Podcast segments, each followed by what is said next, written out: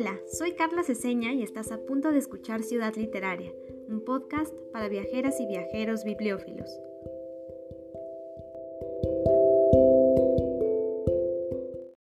El libro es el objeto mágico por excelencia.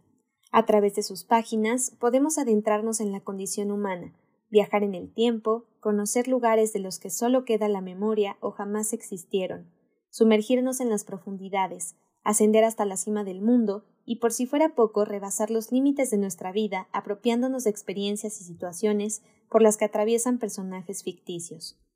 El libro es también un objeto vivo. Al paso del tiempo, en la quietud y en el silencio de sus páginas, protagonistas y ambientes se modifican bajo esa luz siempre cambiante que es la mirada de los lectores. Descubrir un libro puede ser una experiencia tan intensa como la que vivimos cuando conocemos a alguien que nos deslumbra. La relectura equivale al nuevo encuentro. Si al volver a un texto recuperamos los elementos que nos fascinaron en el primer contacto, tendremos la grata sensación del visitante que tras una larga ausencia es recibido por sus anfitriones con la emoción, la generosidad y la cortesía de otros tiempos. El tiempo influye de manera decisiva en la relación que se establece entre los libros y sus lectores.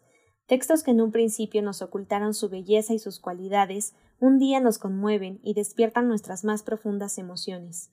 Entonces diremos valió la pena que el tiempo transcurriera si al final iba a enriquecerme con esta maravilla. Esto fue un fragmento del prólogo que escribió Cristina Pacheco para Santa de Federico Gamboa, y quise comenzar con ese pedacito porque algo similar ocurre al volver a nuestros museos, y creo que su lado libresco puede ser una forma maravillosa para seguirnos deslumbrando. Además, durante mayo hablaremos de la también mágica conexión entre arte, museos y libros para conmemorar el Día Internacional de los Museos, que se celebra cada 18 de mayo. Por eso, hoy estoy en la preciosa y poco conocida Biblioteca del Museo Nacional de Arte Munal y para descubrir su historia nos acompaña la licenciada Diana Pérez Barrera, quien estudió biblioteconomía en la Escuela Nacional de Biblioteconomía y Archivonomía del Instituto Politécnico Nacional. Ha participado en proyectos de libros antiguos para conservación y difusión, visitas guiadas y promoción de la lectura. Actualmente es la jefa de la Biblioteca y Fototeca del Museo Nacional de Arte. Bienvenida Diana. Muchísimas gracias por acompañarnos en Ciudad Literaria. Hola, ¿qué tal? Saludos a todos. Muchas gracias por la invitación y es un gusto para mí poder ser parte de este gran proyecto. Ay, muchas gracias a ti. Yo estoy muy emocionada porque nos encontramos en un espacio que además de ser precioso, tiene muchas joyas que eh, pues quienes nos están escuchando van a poder venir a consultar. Así que para introducirlos a este espacio, por, por favor, cuéntanos un poquito primero sobre la historia del Munal y cómo comenzó el acervo de esta biblioteca. Pues como a grandes rasgos me gustaría comenzar justo con la parte del propio terreno donde se encuentra actualmente el museo. Y bueno, es que este perteneció en una primera instancia a un antiguo noviciado de la Compañía de Jesús. Posteriormente pasó a ser el Hospital de San Andrés hasta el año de 1905. Mm. Y después de esto, bueno, toda la estructura fue demolida. Eh, a inicios del siglo XX, en México pues se había emprendido justamente un proceso de modernización y fue precisamente con el gobierno de Porfirio Díaz que se dio inicio a uno de los ejemplos más evidentes de la arquitectura de este tiempo como lo es este gran palacio, ¿no? Sí. Entonces, eh, ese es el espacio que ocupa hoy el, Museo Nacional de Arte, que en un principio, bueno, albergaba la Secretaría de Comunicaciones y Obras Públicas. El encargado de hacer todo este palacio tan monumental fue el arquitecto Silvio Contri, este, quien bueno, le dio un aspecto ecléctico, que era una característica justamente de la arquitectura porfiriana, y bueno, este combinaba eh, elementos del renacimiento italiano y del clasicismo francés. El palacio fue sede de la Secretaría hasta el año de 1954 cuando esta fue trasladada ya a la colonia Narvarte. Eh, posteriormente fue sede del Archivo, del Archivo General de la Nación hasta 1982, mm. que ya es el año como decisivo, ¿no? Eh, entonces, en ese mismo año, el, el, inmueble se cedió a la Secretaría de Educación Pública y bueno, esta secretaría tenía la encomienda de hacer un, un museo eh, nacional de Pintura. Entonces aquí es cuando nace justo esta idea, ¿no? Y ese mismo año, en julio, el 23 de julio de 1982, bueno, se hace la inauguración del museo. Eh, más o menos alrededor del año de 1997 se comenzó con la planeación de lo que se conoce el proyecto de Munal 2000, que fue justamente toda la renovación y adaptación que se le hizo al inmueble para que funcionara como un museo. Entonces, eh, dentro de ese proyecto, pues también se planteó hacer justo lo del tercer piso, hacer todas las remodelaciones y adecuaciones para dejar todo el espacio que es de planta baja, primer piso y segundo piso, para que funcionaran como este, salas, salas mm. de, del propio museo y arriba, bueno, encontramos lo que son las oficinas. Entonces, bueno, justo así nace, nace el museo en, en 1982. Y en cuanto a la biblioteca, bueno, en un inicio realmente la biblioteca no contaba con el espacio físico que tiene ahora y el acervo pues era como muy pequeño, ¿no? Realmente se, el acervo se concentraba en pequeñas donaciones que se hacían, en material que ocupaban los curadores en ese tiempo para realizar sus exposiciones. Y se fue nutriendo justamente de los catálogos que, se, que producía el mismo museo de las exposiciones que iban este, haciendo. Y fue hasta el año de 2003 cuando la imprenta Madero Refosa, que cerró sus puertas, entonces dijo, bueno, ¿y ahora qué hago con mi acervo? ¿no? Que realmente era una gran, gran cantidad. Entonces decide hacer la donación al MUNAL. Y bueno, lo que, lo que hizo en ese tiempo la, la administración fue hacer una muy minuciosa y cuidadosa este, selección de materiales porque evidentemente pues nosotros somos una biblioteca especializada en arte. Entonces se hizo este, justo como una depuración y selección de, de este material para ver que sí era adaptable a nuestra biblioteca. Claro. Eh, posteriormente, en el año 2012-2013 más o menos, eh, después del fallecimiento del coleccionista Ricardo Pérez Escamilla, la biblioteca tiene otra gran donación, una muy numerosa donación que sí estaba realmente el acervo especializado igualmente en arte. Eh, esta, esta, esta, biblioteca personal de Pérez Escamilla en un inicio fue em, adquirida por lo que en ese entonces era Conaculta. Después de un tiempo, bueno, ya al ver que era especializada y todo, pues Conaculta dice, bueno, que se vaya al Munal. Y es en ese momento cuando la biblioteca en volumen crece muchísimo, ¿no? Que es lo que tenemos actualmente. Entonces sí fueron, si no mal recuerdo, más de 10.000 volúmenes los que fueron donados. Mm. Y bueno, pues ahí empezó también un gran trabajo este, bibliotecario, ¿no? Porque además venía toda esa parte que comentamos de la catalogación, la clasificación, el acomodo, pero este, justamente también la cuestión del espacio, ¿no? A partir del proyecto Monal 2000, este, ya se plantea la idea de que el museo tenga su propia biblioteca. Entonces es precisamente como cuando se le asigna este espacio que es del lado izquierdo del edificio, en el segundo piso. Y bueno, cabe destacar que este espacio físico eran las oficinas de dirección de la Secretaría. Entonces, pues realmente es un espacio como muy, muy, muy bonito. Y bueno, eh, cuando se recibe la, donación de, Pérez Escamilla, pues también con ello vienen los trabajos, el arduo trabajo bibliotecario, ¿no? Sí. En etiquetado, en acomodo y demás. Entonces, así es como nace, nace la biblioteca. Ay, está súper interesante y me imagino que debió ser muy emocionante ver cómo se fue conformando poco a poco este acervo, porque, bueno, les voy a describir un poco el lugar en el que estamos, a quienes nos escuchan. Es una sala, yo pensé que era más pequeña, pero la verdad es que tiene un buen tamaño, los techos son bastante altos y tiene ventanales, así que la iluminación pues entra de una forma muy bonita. Por ahí estuve viendo que de vista tiene la torre latino y por supuesto el centro, entonces la verdad es que es un lugar muy, muy agradable. Y bueno, ya que estamos entrando un poco en materia de que inicialmente el museo no contemplaba tener una biblioteca, tú personalmente, ¿por qué crees que es importante tener un espacio como este para un museo?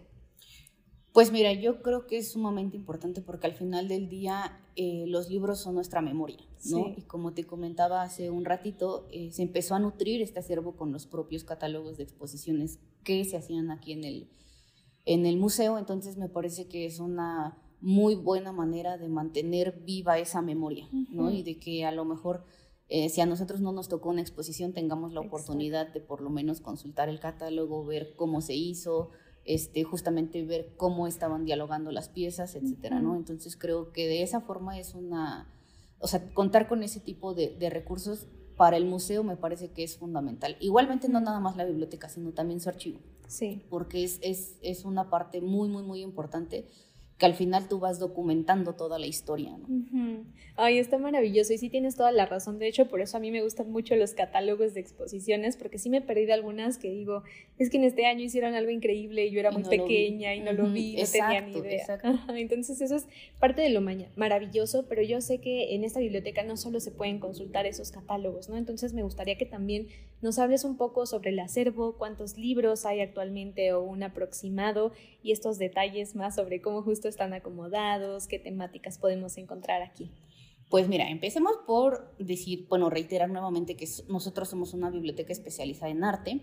Entonces, bueno, nuestro acervo se compone justamente de materiales que van desde la historia del arte, también tenemos historia general, tenemos, claro, arquitectura, pintura, fotografía, cine, mm. teatro.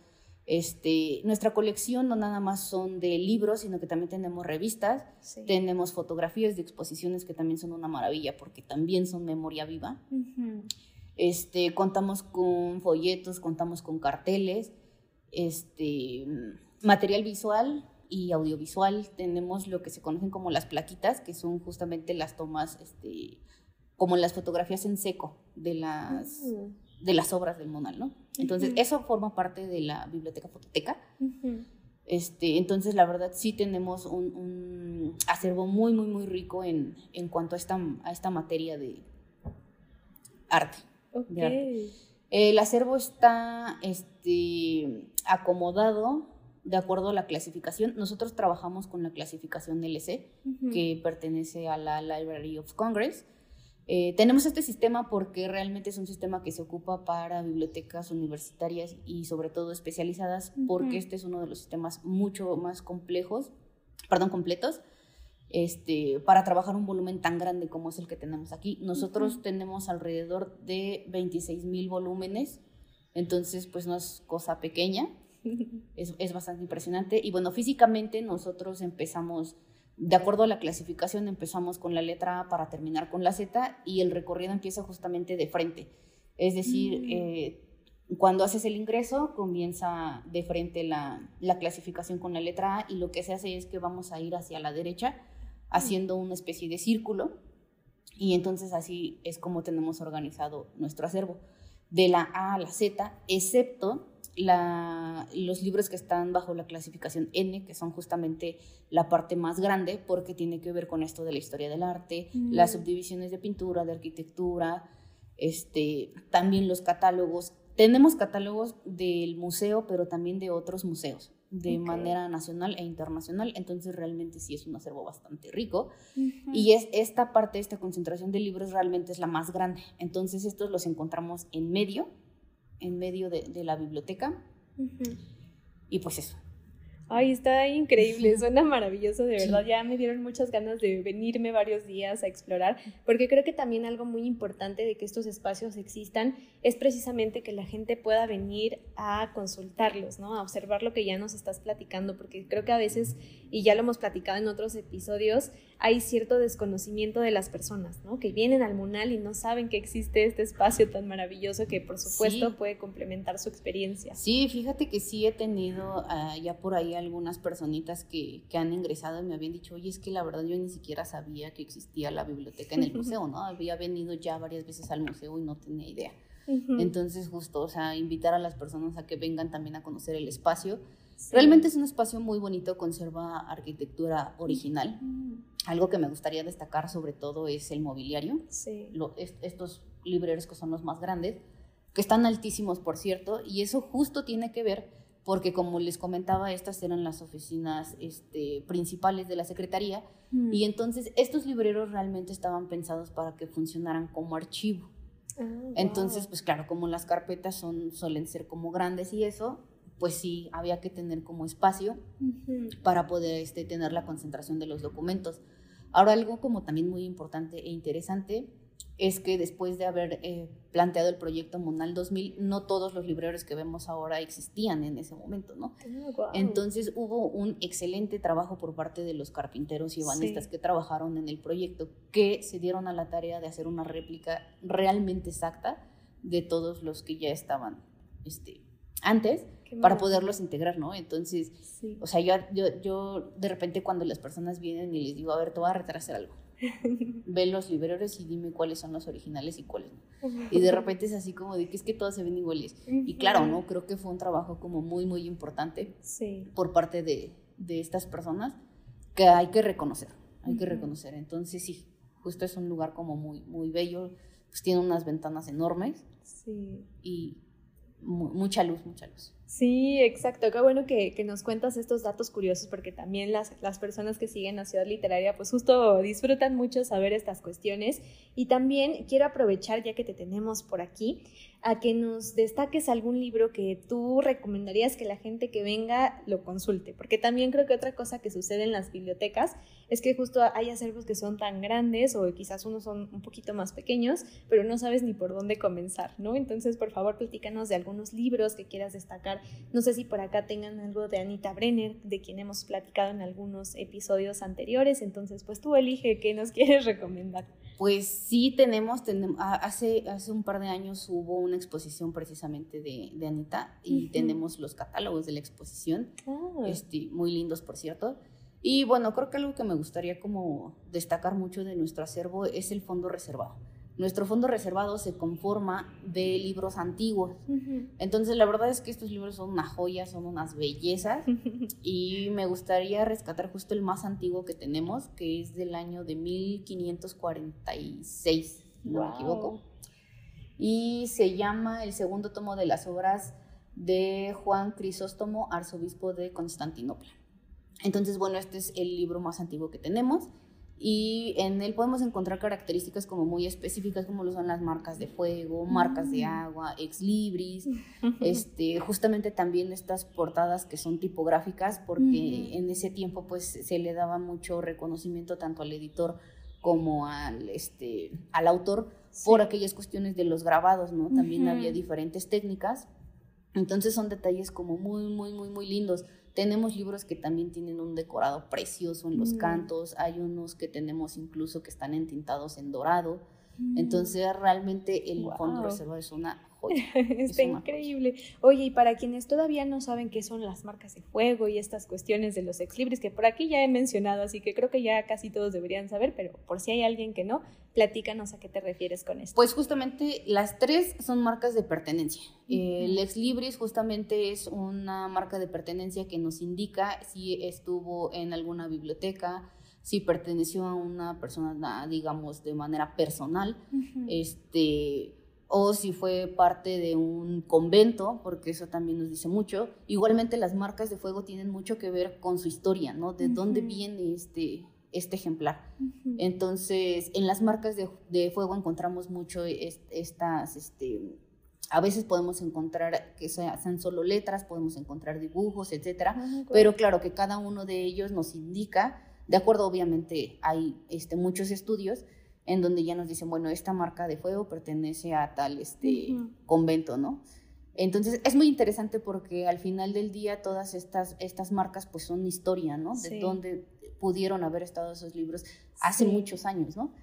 en cuanto a las marcas de agua, bueno, estas se hacían con filigranas de oro y plata, que eran, son como unos hilitos.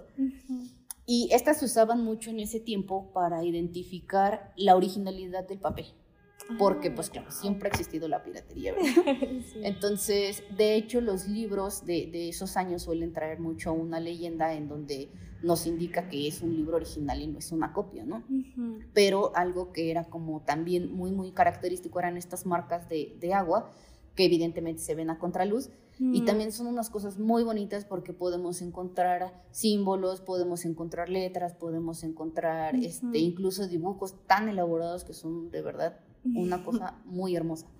Y justo eso, ¿no? Eh, tenía que ver con de a quién le pertenece, es decir, quién era el fabricante del papel y que el papel fuera original. Claro, y en el caso de las marcas de fuego también para evitar los robos, ¿no? Porque me parece que tenía, o sea, era como tu sellito para decir como este libro este le pertenece a tal biblioteca ¿Y cómo se hacía una marca de fuego? Pues se hacían precisamente con un objeto de hierro que era incandescente y entonces se, se ponía este como al fuego que estuviera muy, muy, muy caliente y lo que se hacía era marcar los cantos de los libros. Ah, ok. Sí, pues es una maravilla, de verdad. A mí me da mucha curiosidad justamente este tipo de, de marcas porque se me hace además algo precioso en el caso de los exlibres, ya se los he comentado, pero también en el caso de marcas de fuego, de marcas de agua, creo que son cuestiones muy interesantes que podemos venir a consultar aquí en sí, que además encontrar una marca de fuego y buscar la historia es una cosa de verdad impresionante. Sí, totalmente. Pues muchas gracias por compartirnos estos detallitos. ¿Qué otro libro te gustaría compartirnos el día de hoy? Ah, bueno, hay un libro que habla sobre, bueno, justo como estamos dentro de un museo y toda esta parte de la conservación y la restauración del, del bien inmueble me parece que es como muy importante porque al final del día pues es nuestro patrimonio, ¿no? Sí. Entonces hay un libro que me gustaría recomendar que se llama Restauración de Ciudades de mm. Carlos Flores Marini. Y justamente este libro pues es una comparativa sobre los pueblos en decadencia, poblaciones en equilibrio y también las ciudades en crecimiento, ¿no? Entonces, en este libro pues nos marca un, aparte de presentarnos precisamente como estos este, monumentos históricos, tan importantes, no nada más aquí en México, sino alrededor del mundo, pues también nos hace un pequeño esbozo de la parte histórica, ¿no? De estos lugares. Entonces me parece que es un libro como muy, muy, muy importante, pero a la vez trata de hacer conciencia justo de esa importancia de mantenerlos, ¿no? De tener conservado el, el, inmueble, de cuidarlos y de la importancia que conlleva la, la intervención este, de estos inmuebles de una manera muy, muy adecuada justo para no dañarlos, ¿no? Entonces, ese, ese también me parece que es muy interesante. Qué maravilla, sí, pues todo lo que nos has platicado hoy suena increíble, entonces te lo agradecemos mucho porque sí, ya tendremos que venir con calmita a consultar estos libros y todo lo que hay por acá. Y bueno, pues ahora también platícanos un poquito sobre eh, qué otro tipo de actividades realiza la Biblioteca del Monal. Pues mira, nosotros nos dedicamos justo a la atención de servicio al público. Este, tratamos de hacer mucha difusión, eso sí, de nuestro acervo y de nuestra biblioteca, entonces nos valemos de redes sociales, de, página web. Trabajamos lo que conocemos como el libro del mes, que es una publicación que se hace en la página oficial del museo. Eh, los, el primer día de cada mes ahí es muy puntualmente, eh, les hacemos una recomendación de un libro para que vengan a consultarlo, para que vengan a verlo. Y algo que me faltó este, mencionar hace ratito es que nosotros contamos también con una colección especializada en arte, pero es este, infantil. Ah. Entonces, es una, no, no, es tan grande, pero es una cosa muy, muy, muy bonita y también tratamos de darle difusión a este pequeño acervo para poder acercar a los más chiquitos. Claro, sí. Entonces, sí, no, es, es también muy, muy, muy bonito. Eh, nosotros pues también damos servicios de referencia, apoyos a investigaciones, búsqueda y recuperación de información bueno, aquí tenemos préstamo nada más interno, tenemos también algunos convenios con algunas otras bibliotecas e instituciones para el préstamo interbibliotecario. Eh, manejamos también lo que son la reproducción de imagen, que de repente alguien dice, oye, es que yo quiero este, usar eh, una imagen de tal obra para un libro, para una revista, etc. Nosotros ah. también llevamos este, a cabo esa gestión. Y bueno, claro, la catalogación, clasificación y acomodo general del acervo. Tenemos este, en puerta un proyecto que justamente tiene que ver con la con nuestra, nuestro acervo infantil y bueno, estamos tratando de trabajar un, un, piloto para que podamos llevar a cabo esta parte de difusión y bueno, tenemos un poquito la intención de acercar a los más chiquitos, este, no nada más a la biblioteca, ni a, o sea, hay que fomentar la lectura, pero también al museo, ¿no? Que el museo no se ha visto así como de que, ay, vine porque me mandaron. Ay, qué aburrido, ¿no? Estamos eh, justo tratando de, de, hacer nuestro, nuestro cronograma y plan de trabajo para poder hacer actividades que a los chiquitines les llame la atención, ¿no? Eh, obviamente lo que buscamos es este, utilizar el propio acervo del museo y conjuntarlo con la colección que nosotros tenemos este, para llevar a cabo esta actividad. Entonces esperemos que en los próximos meses podamos, podamos hacerlo. Y hace unos meses, eh, si no mal recuerdo, fue en el mes de septiembre del año pasado, trabajé en conjunto con el Departamento de Educación para hacer un proyecto también bien chulo que les quiero recomendar ampliamente es realmente una extensión de la biblioteca que se encuentra en la parte de abajo, en uno de los mm. laboratorios, y es la Comicteca. Entonces, este espacio pues está dedicado a infancias y juventudes para que, bueno, vengan a pasar un rato súper agradable. Y el acervo que nosotros concentramos allá precisamente son los cómics, eh, las mm. novelas gráficas y el manga. Entonces también ha sido una cosa muy, muy, muy bonita. Eh, cuando hicimos la inauguración, pues hubo música, de hecho yo canté. Ay, Entonces, eh, pues también ha tenido como una respuesta muy, muy, muy linda. Sí. Este, la idea que tenemos acá también un poquito es justamente empezar a crecer el acervo. Llevamos a cabo también talleres mm. y presentaciones de libro.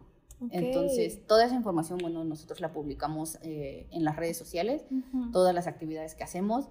Este, y precisamente eh, la semana pasada hicimos también un proyectito con una personita que se llama Humberto Morales, que precisamente es este creador de una tira cómica del Monal.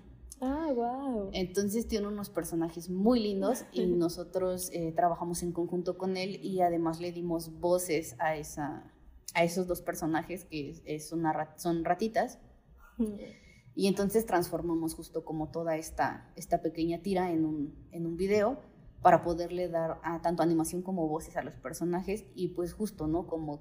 Eh, resaltar la importancia de la arquitectura, de las obras, etcétera, ¿no? Es como un pequeño recorrido al museo y bueno, también es una cosa muy bonita. Sí, me imagino, suena increíble porque la maravilla también creo de que haya una biblioteca en un museo es esto que estás diciendo, ¿no? De qué manera se pueden conectar los libros y la experiencia del museo y cómo entre los dos se retroalimentan, a mí me parece maravilloso y lo recomiendo altamente. Entonces, pues ya que estamos hablando de esto también, porque otra de las cosas de las que hemos hablado es justo de este desconocimiento que hay, eh, de que quizás no todo el mundo sabe que aquí hay una biblioteca maravillosa. Y a veces eh, cuando yo suelo publicar como los reels de bibliotecas o fotografías o estas cuestiones, siempre, siempre llega un comentario diciendo como de, ay, pero seguro está cerrado al público, cosas así. Entonces, pues ahora por favor cuéntanos eh, los datos de visita, si todos pueden acceder, cómo está ahorita la dinámica para que puedan visitar la biblioteca. Pues sí, realmente es una biblioteca que está abierta al público en general. El horario que nosotros ahorita estamos trabajando es de lunes a viernes, de las 11 de la mañana a las 4 de la tarde. Pueden ingresar pues de manera pues normal Nada más que si vienen únicamente a visitar la biblioteca, sí les recomiendo que hagan el ingreso por la puerta de Donceles y que traigan una identificación porque se las van a pedir para hacer su registro. Si pasan, digamos, vienen al museo y quieren pasar a la biblioteca, bueno, ahí ya no hay como que mayor problema. este, pero realmente sí, ahorita estamos abiertos como al público en general. De repente sí pedimos que si tienen posibilidad nos escriban al, al correo o algo para decirnos este, que quieren venir a visitarnos y nos digan qué material es el que quieren consultar. Esto más que nada por una cuestión de agilizar tiempos, ¿no? Es decir, que ya tengamos listos nosotros el material que, se va a ocupar, pues también para, para, dar una atención como mucho más rápida a nuestro público, ¿no? Sí. Ok, está perfecto. Pues muchísimas gracias, Diana. Ha sido una charla muy interesante y espero que ya, bueno, estoy segura de que quienes nos están escuchando ya quieren venir a visitar esta biblioteca. Y pues para ir cerrando nuestro episodio, por último, te voy a pedir, como ya es un clásico de este podcast, que nos recomiendes por favor un libro adicional a los que ya nos estuviste mencionando el día de hoy y también un espacio libresco que tú recomiendes o que te guste aquí en la Ciudad de México. Pues hay un libro que yo vi hace ya algún tiempecito que se llama The Native American Experience y bueno, ese es un libro muy interesante porque cuenta justamente la historia de la migración durante la edad de hielo hasta la influencia de la cultura nativa americana.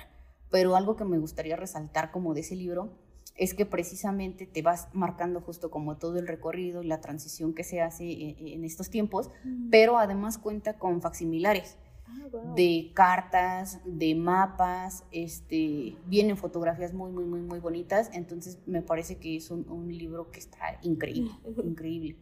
Suena muy interesante, muchas gracias. De hecho, en, la, en, en, una de las partes del libro viene una declaración de lealtad entre América del Norte con India, que está bien bonito porque además el, el facsimilar viene con las firmas y las huellas dactilares.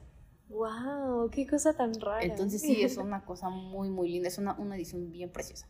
Ay, perfecto, vamos a buscarla también. Muchas gracias por esa recomendación. Y en cuanto a espacio, me gustaría recomendar, yo creo que la biblioteca del IBI México, mm. que si bien es una biblioteca infantil, eh, me parece que eh, siempre es muy agradable, agradable visitarla, porque además tiene muchos colores, tiene como mucha vida, además tiene un jardín impresionante y es bien bonito tomar ahí tus 5 o 10 minutos de lectura, relajarte en la naturaleza y ver alrededor justamente a todos estos pequeñines, ¿no? Porque además tienen, tienen una, una amplia gama de, ellos también de actividades y creo que es un lugar que te llena de vida. Sí, coincido. Muchísimas gracias, Diana. Son excelentes recomendaciones. Justamente a los chicos de IBI los tuvimos en el episodio pasado, entonces creo que queda perfecto. Sí, nadie, no recuerdo si alguien ya había mencionado como recomendación esa biblioteca, pero por supuesto que aquí también somos super fans. Y pues muchísimas gracias por haber platicado conmigo, por darnos a conocer a la Biblioteca del Monal. Ha sido un verdadero placer tenerte por aquí.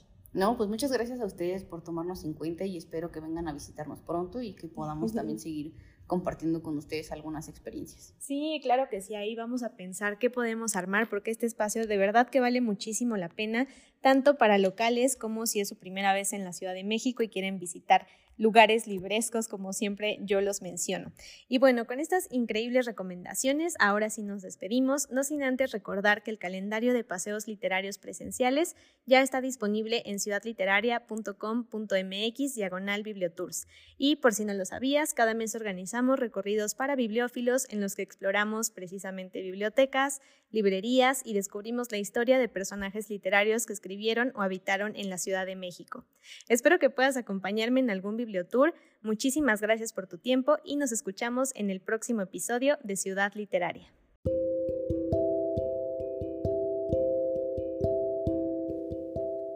Si quieres ser parte de nuestra comunidad, búscame en Facebook e Instagram como arroba Ciudad Literaria CDMX y no te pierdas nuestro próximo episodio.